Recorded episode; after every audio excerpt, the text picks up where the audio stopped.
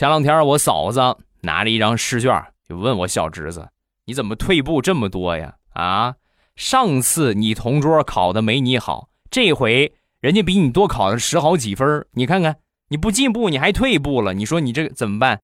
说完，我小侄子立马反击：“妈，你这么说就过分了啊！我可从来没有在你面前夸过别人家的妈妈年轻漂亮、温柔又有钱吧？你这么拿我去对比，有意思吗？”